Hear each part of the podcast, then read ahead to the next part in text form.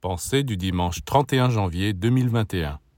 Quand vous avez un désir très élevé, très spirituel, il se peut qu'il provoque immédiatement en vous la nature inférieure qui suscite des forces adverses. Le monde supérieur et le monde inférieur sont liés, et ce que vous souhaitez de magnifique en haut éveille dans les racines de l'être des forces et des désirs contraires.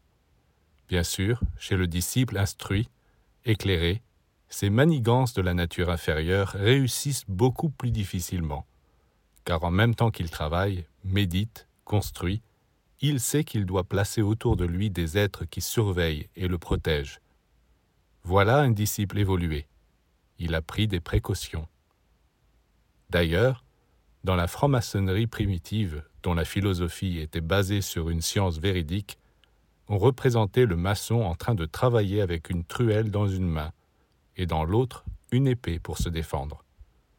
Donc, le maçon travaille, mais en même temps il surveille pour être sûr qu'à la faveur de l'obscurité, certains ennemis n'essayent pas de se faufiler dans la forteresse pour l'envahir.